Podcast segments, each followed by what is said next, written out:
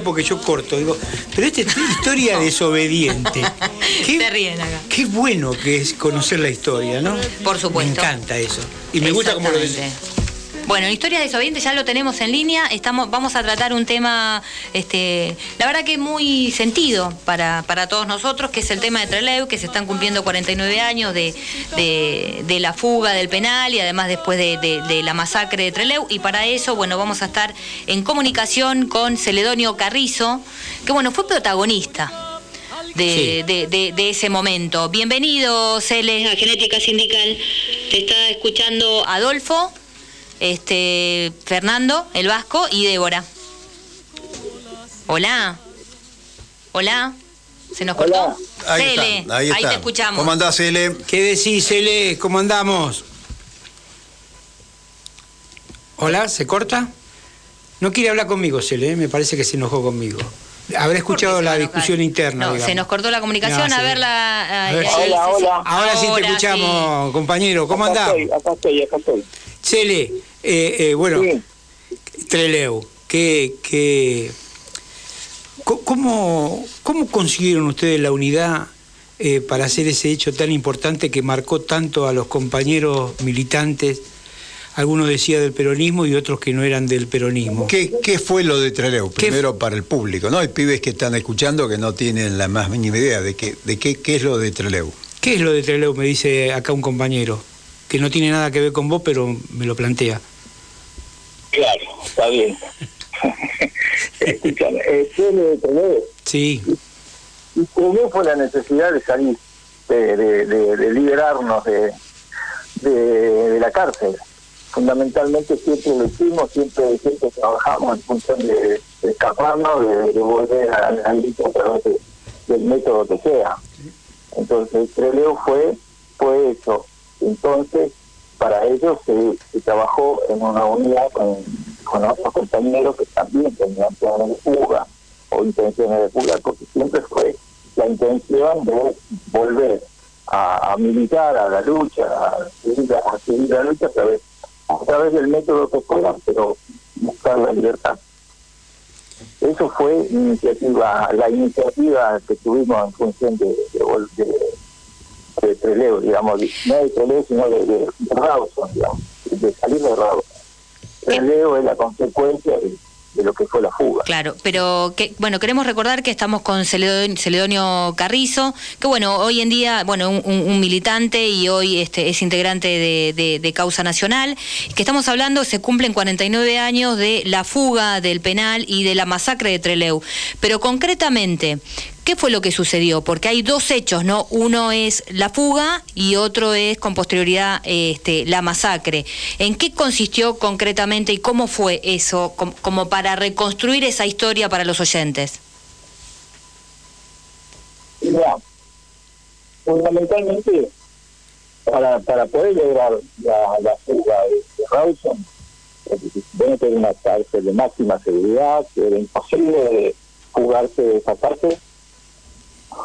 Hubo que trabajar en función de, este, en conjunto con las otras organizaciones, las otras organizaciones, en función de que eh, lograr, eh, el objetivo era salir y salir en mejores condiciones.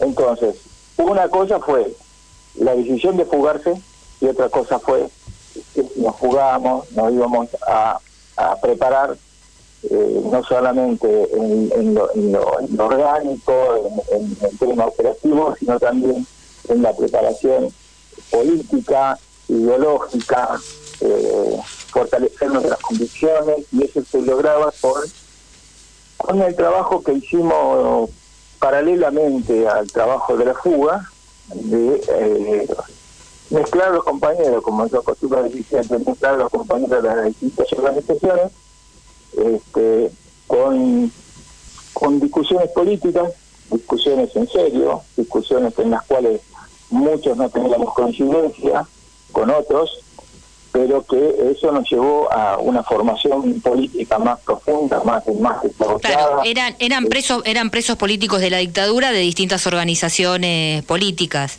y que se dieron ahí, bueno, eh, estaban en la misma situación y buscaron las coincidencias y buscaron la unidad y planearon este la fuga desde adentro del penal, ¿es así? Exacto. Exacto, porque de afuera era imposible, de afuera no, no había forma, la única manera era eso.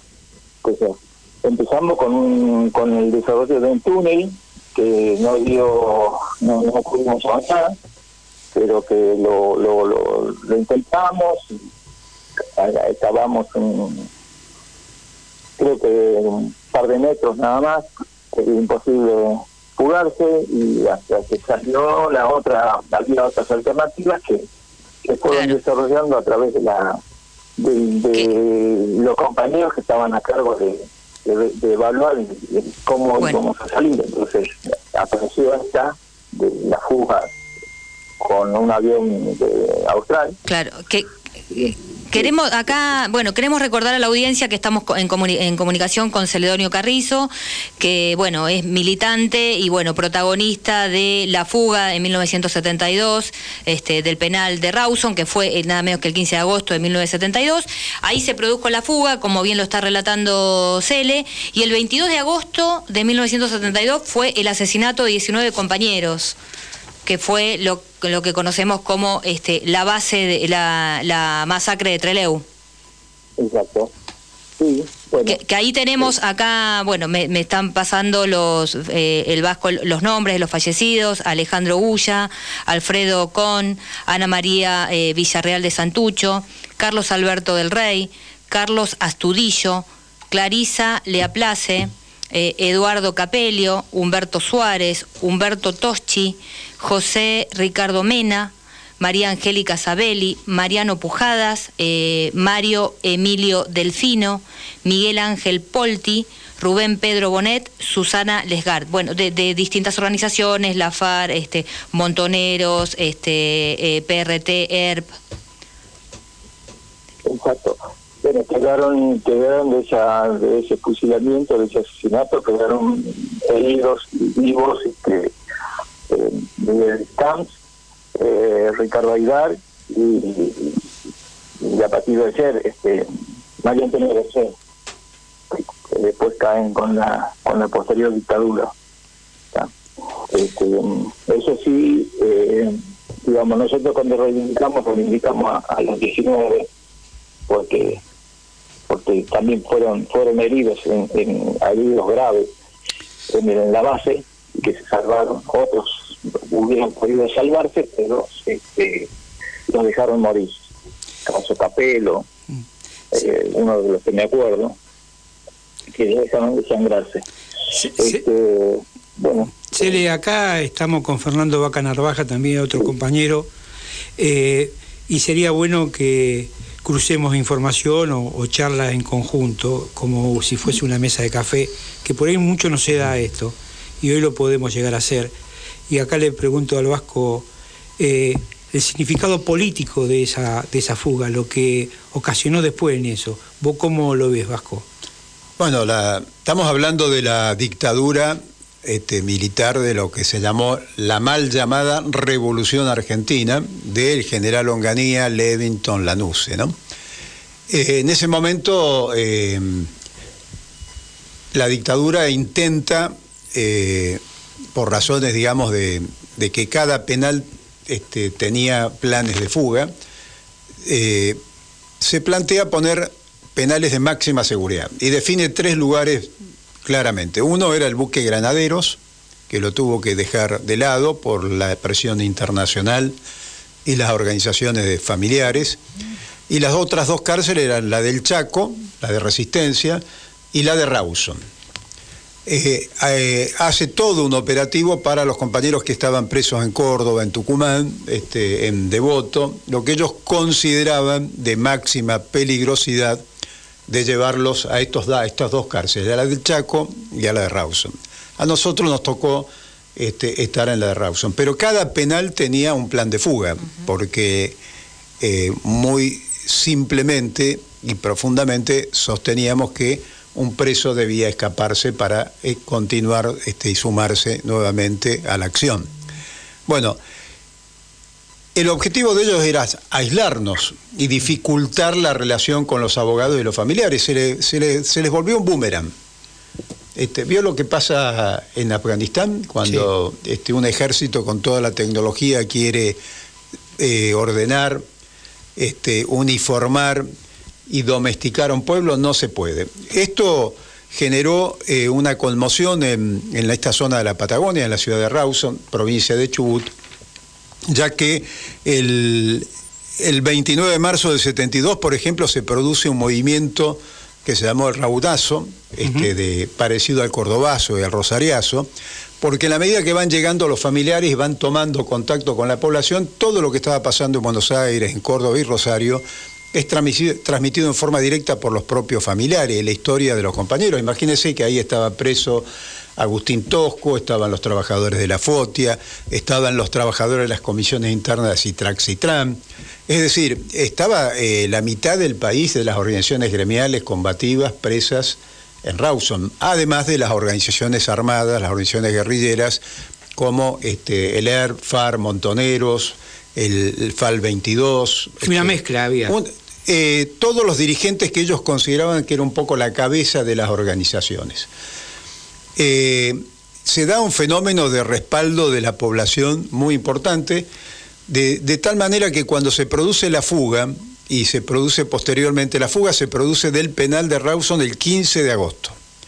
La masacre de los compañeros, el asesinato cobardemente de los compañeros es el 22 de agosto. Eh, cuando se produce este asesinato, la reacción es inmediata, a punto tal de que la dictadura militar tiene que eh, mandar un operativo que sabe cómo lo llamó, con tropas de gendarmería, el operativo vigilante, ese era el nombre, ¿no?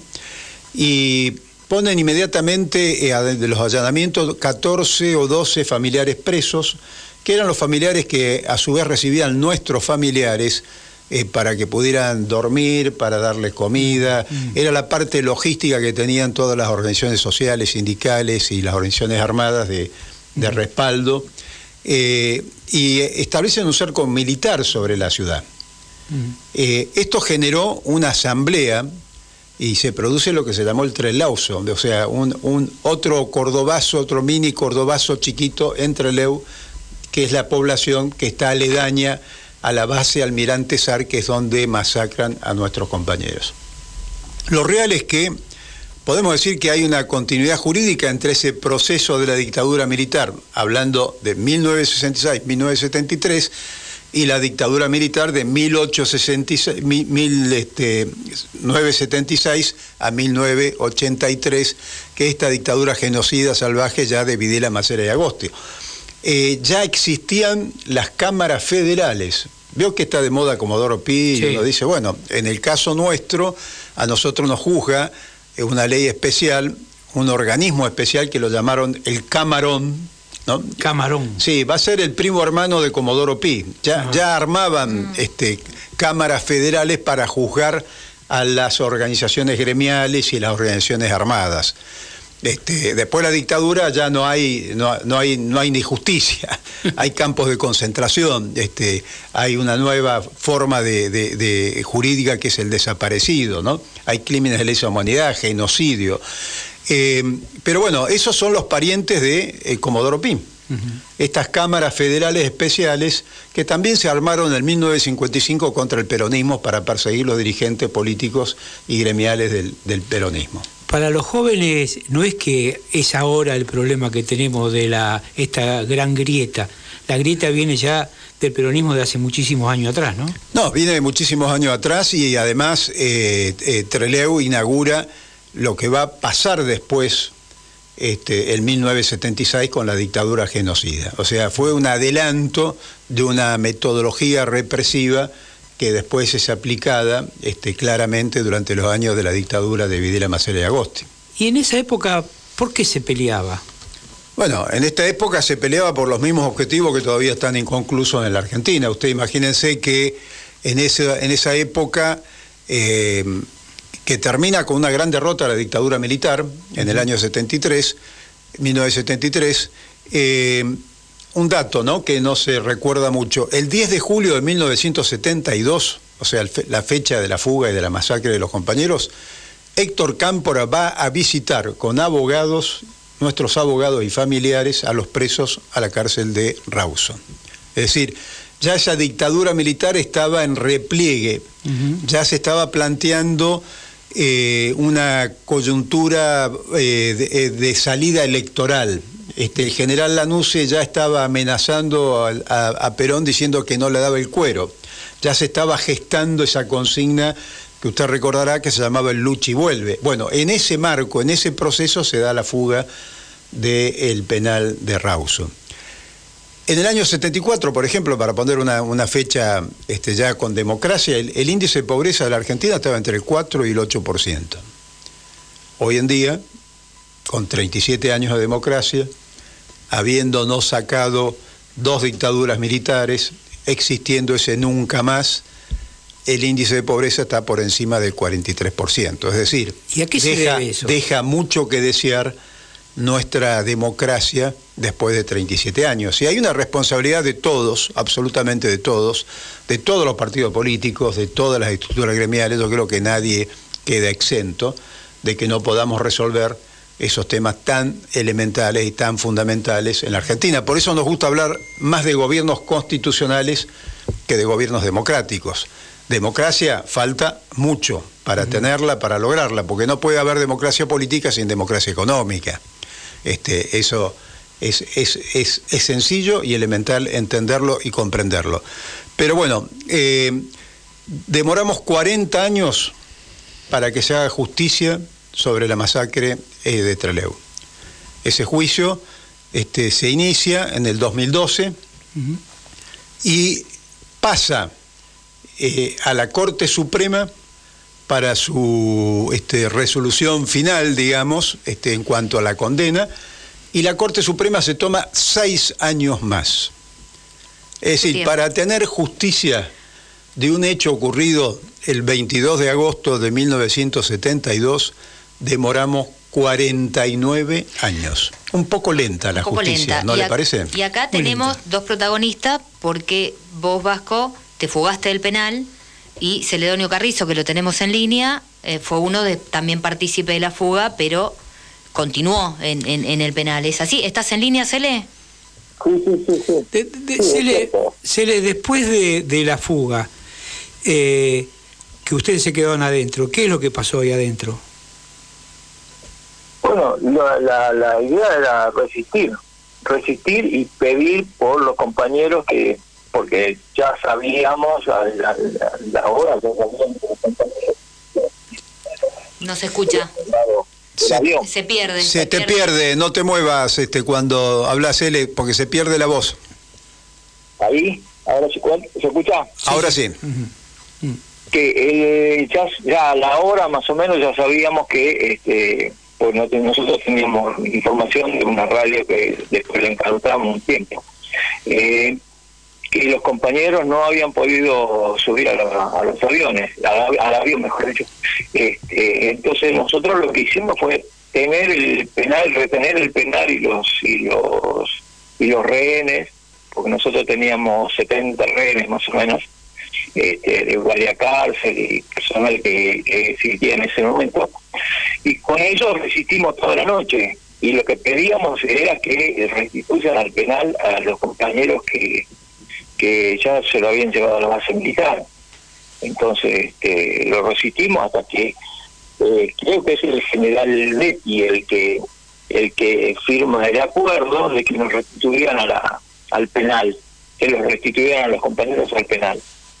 Entonces, cuando se restituye, cuando ellos dicen por, por radio este, que aceptaban la, la, lo que nosotros pedíamos, este, eh, no lo hacen y se este, amparan en la en, el ¿cómo se llama en el estado de sitio. Y en el estado de sitio se se, se dejan atrás todas las todas las cosas que se habían acordado. Así que en ese sentido no pudimos lograr que los compañeros vuelvan al penal y nosotros entregamos en ese momento el penal.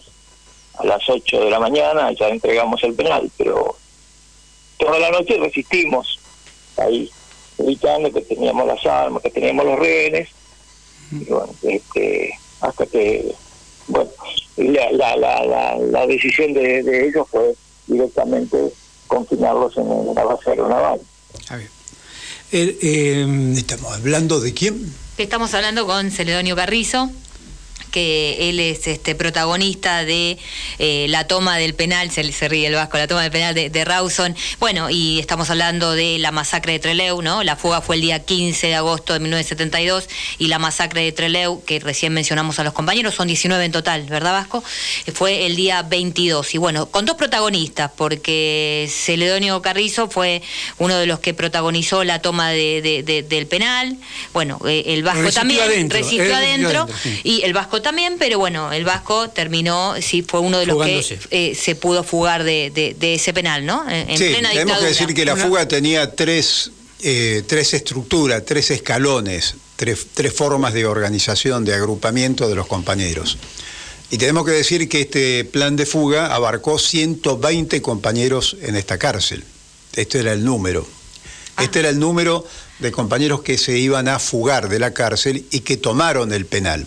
Y tenemos que decir que ese penal tenía, eh, Celes recién hablaba de 70 rehenes, esos rehenes eran los rehenes internos dentro de la cárcel, más hay que agregarle una guardia de seguridad de 80 hombres que estaba en la parte externa de la cárcel que también se toma, más el arsenal de la guardia, más la guardia externa del penal de ingreso a la zona del penal. Es decir, esto da una magnitud de lo que fue realmente un nivel de organización, este, el nivel de organización y que esta acción, esta acción se desarrolla en entre 10 y 15 minutos. Entre 10 y 15 minutos sincronizadamente se toma el penal de máxima seguridad, repito. Para eso se hacen tres grupos. Un primer grupo de seis compañeros, que era el que inicia la acción, un segundo grupo de 19 compañeros, que es el grupo que va consolidando cada una de las aperturas que hace este primer grupo, y un tercer grupo que consolida la posición de cada de los penales este, y la disciplina, porque si bien eran 120 hombres y mujeres, compañeros de organizaciones este, armadas, guerrilleras, el penal tenía este, una población que sobrepasaba claramente, estamos hablando de seis pabellones mixtos, ¿no? de mujeres y de hombres. Es decir, esto lo digo para dar una magnitud de esos dos eh, eh, estructuras, de esos dos pelotones, de esos dos grupos. Eh, yo soy el único sobreviviente, o sea, del primer grupo quedo, este, quedo yo y, y del segundo grupo no quedó ninguno de los compañeros, porque los tres compañeros que son Ricardo Aidar, Alberto Camps y María Antonia Berger. María Antonia Berger cae en el año 1977 en luchando contra la dictadura militar. Eh, perdón, eh, Alberto Camps cae en 1977. La, semana pasada estuvimos recordando este, en la casa donde cae en combate y es secuestrada este, su mujer. Estuvimos con los hijos que pudieron, gracias a Dios, sobrevivir.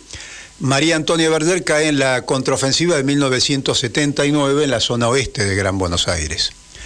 Y Ricardo este, René Aidar cae en 1982, el 16 de diciembre ya estaba en manos de la Escuela Mecánica de la Armada, este, también resistiendo el último tramo de la dictadura militar. De la manera que, del, del segundo grupo, esos 19 compañeros, hoy no están presentes ninguno de ellos. ¿no? Una pregunta que viene, me viene a la cabeza, digo, las mujeres, eh, ¿qué grado de participación tuvieron en esta fuga? Porque viste que, ahora es eh, el año de la mujer y por ahí no se habla mucho, se habla de algunas compañeras que son muy válidas. Bueno, ahí está, mm, eh, cuando leía este, Débora el listado de los 19 compañeros, habrás visto que hay compañeras nuestras, estaba mi compañera Susana Lesgar, estaba la compañera además del Robe y Santucho, este, Ana Villarreal, eh, estaba Clarisa, o sea, cuadros políticos este, militares, digamos, de, de organización,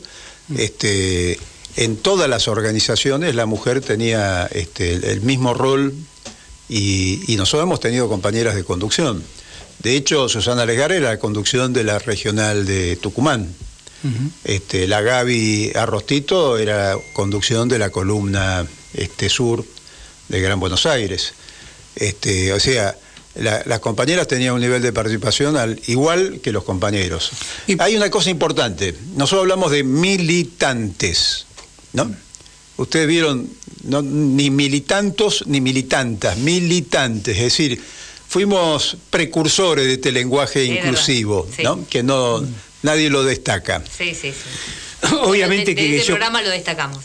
Obviamente que conocía a las compañeras, eh, por lo menos en, su historia, pero muchos jóvenes no sabían, o, por ahí no se dan por enterado, o por ahí eh, los otros compañeros de dirigentes sindicales o políticos no ponen en cuenta de que nosotros también había compañeras que combatían por tener una patria mejor. Por eso digo, te lo quería plantear a vos. Sí, y hay algo muy simbólico, para terminar ya se nos va el, segundo bloque. Yo, te pediría este, una cosita más. Que, es eh, las palabras de Agustín Tosco cuando se entera de la masacre y los asesinatos de los compañeros, ¿no? que a, voz, a, voz capela, a, los gritos, despide un penal con un silencio en homenaje a los compañeros realmente este, impresionante. Esas grabaciones están, están dando vuelta, están en varias de las filmaciones. ¿no?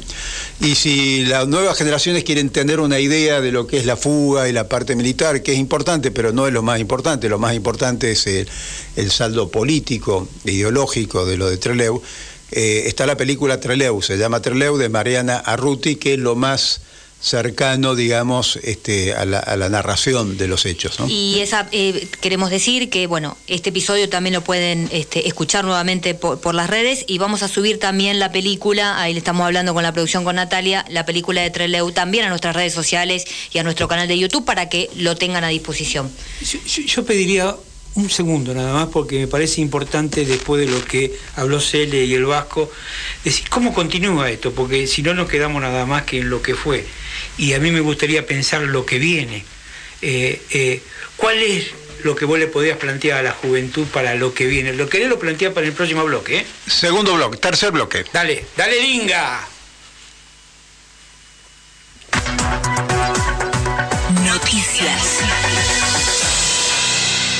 Política.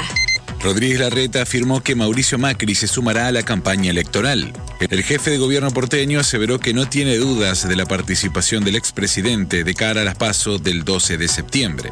Rodríguez Larreta afirmó que la imagen de Macri suma fuerza a la estrategia de Juntos por el Cambio y consideró que en las últimas semanas bajó el nivel de la confrontación interna en la coalición opositora. Sociedad.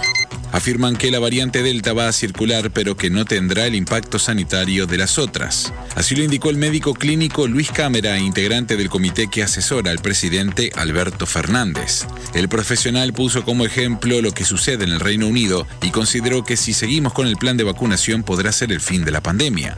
Cámara aseguró que no hay circulación comunitaria de la variante Delta del coronavirus en la Argentina, pero que es cuestión de horas o de días para que así lo sea. Internacional.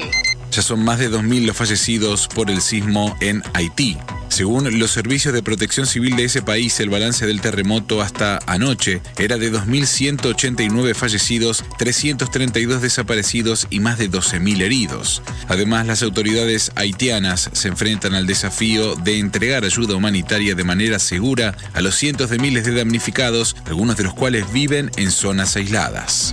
Más información en telam.com.ar. Comunicate con Radio Rebelde. Déjanos tu mensaje de audio de WhatsApp. Al 11 55 95 63 67. 11 55 95 63 67. Agenda el número y participa de esta asamblea radial. O seguinos en las redes. En Facebook Rebelde AM740 y en Twitter AM740 Rebelde. Tantas veces me mataron, tantas veces me morí. Sin embargo estoy aquí resucitando. Qué buena música. Tercer bloque. No- nos quedó una respuesta del compañero Bacana ter- tercer ¿no? bloque de Genética Sindical. Estamos en el espacio Historias Desobedientes, recordando eh, la fuga del penal de, de la base de, de Trelew, ¿no? De Rawson. Y eh, que fue el día 15 de agosto de 1972. Y la masacre de Trelew, que fue el día Rawson- 22. Rawson es la cárcel de Rawson. La cárcel Rawson, Trelew es la base La base Almirante Sar Almirante Sar. donde asesinan a los Bueno, compañeros. perdón, son pero- dos, ahora que te llame la atención a vos son- Sí, son bueno, dos sí. ciudades aledañas. Dos ciudades aledañas, muy bien, Bueno, pero hay que distinguirlo, ¿no? Eh, ahí estamos haciendo una convocatoria este, en, en- en unidad, como corresponde, este, para los 50 años de, de Trelew, que creemos que eh, no solo un acto de, en conmemoración, digamos, de, lo- de estos hechos y de los compañeros caídos, sino fundamentalmente tenemos la, la esperanza, este, la, la ilusión, eh, el sueño de ese próximo 22 de agosto poder este, mostrar a, a nuestro país también una propuesta y un proyecto de unidad. Así como podemos decir que, Cele, ¿estás ahí? ¿Estás escuchando? Bien, después se le va, va a agregar, incorporar este, en, esta, en esta dirección también lo que, lo que estamos trabajando, eh, con la idea de que eh, Trelew no puede y Rawson no pueden este, entenderse si no es en función de una política de unidad. Y esa política de unidad tuvo como, como metodología eh, tener claro que el objetivo principal y tener claro los puntos de acuerdo y tener muy claro, o más claro todavía, los puntos de desacuerdo y permitir que la práctica política ingrese a esos desacuerdos. Es decir, eh, que a las concepciones teóricas que cada organización este, en su momento este, tenía respecto a la situación política, a la coyuntura, la práctica política con nuestro pueblo, este, de alguna manera orientada este, esa- esas realidades, ¿no?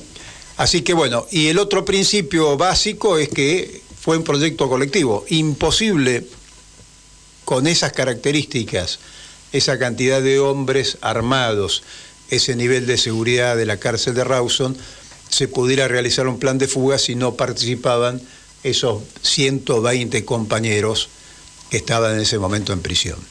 Y un dato interesante, no hubo un solo proceso de filtración de información. Imagínense 120 hombres y mujeres trabajando para un plan de fuga de estas características y que no se filtre un solo dato, una sola foto, ¿no? Como ahora vio que se filtran fotos. Iba a decir Este, eh, nada, absolutamente nada.